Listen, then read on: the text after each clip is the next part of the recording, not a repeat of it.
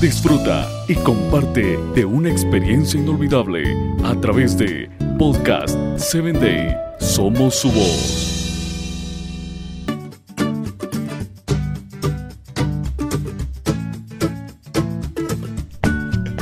¿Qué? Yo soy Maffer Castro, te saludo desde la ciudad de Guasave, Sinaloa, México. El día de hoy tengo algo titulado Permaneced, permaneced en mí y yo en vosotros. Como el pámpano no puede llevar fruto por sí mismo si no permanece en la vid, así tampoco vosotros si no permanecéis en mí. Juan 15:4. Vicente cree que es imposible ser cristiano. Se ha esforzado por andar en los senderos que desde su niñez aprendió, pero por más que lucha no alcanza sus objetivos. Eso lo deja frustrado y triste. El joven de puerte liviano y mirada desafiante es un vencedor en otras áreas de la vida. A sus 28 años es presidente de una empresa que surgió en un cuarto de su casa. Hoy tiene más o menos un edificio de 5 pisos. En la vida profesional, Vicente es un vencedor. ¿De qué me vale todo eso si cuando nadie me ve soy un pobre esclavo de mi naturaleza? Se pregunta angustiado y parece no encontrar la respuesta por ningún lado. La respuesta a la pregunta que Vicente hace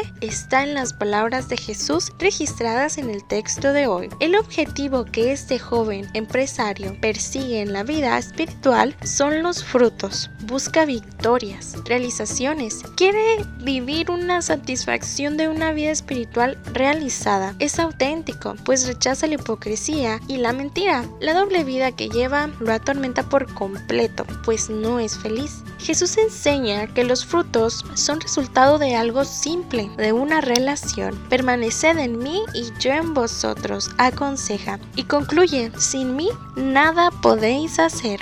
Vicente no tiene tiempo para relacionarse con Dios. El éxito empresarial es el resultado de su trabajo inalcanzable. Se levanta casi de madrugada y se acuesta muy de tarde, después de un día agotador de actividades y de toma de decisiones, claro. Él ama a Jesús y respeta los principios de la iglesia. Por lo menos se esfuerza por respetarlos, aunque en la intimidad sabe que es un pobre derrotado. Cree que relacionarse con Jesús es asistir semanalmente a los cultos y tratar de ser bueno. La vida ya le mostró que eso no da resultados, pues falta algo y todavía no lo ha descubierto. Relacionarse con Jesús desde el punto de vista bíblico es pasar tiempo diario con Él, estudiando la Biblia y orando, también compartiendo su palabra. No existe situación para estas actividades de la vida devocional. Si no pasas tiempo diario con Jesús, simplemente no te relacionas más con Él, a pesar de lo que creas o lo que digas. Hoy puede ser un día de victorias con Jesús. Pasa tiempo con Él. De mañana es como llenar el tanque del automóvil con el combustible que lo hará funcionar a lo largo del día. No salgas corriendo hacia las actividades de la vida, pues recuerda el consejo de Jesús sin mí nada podéis hacer.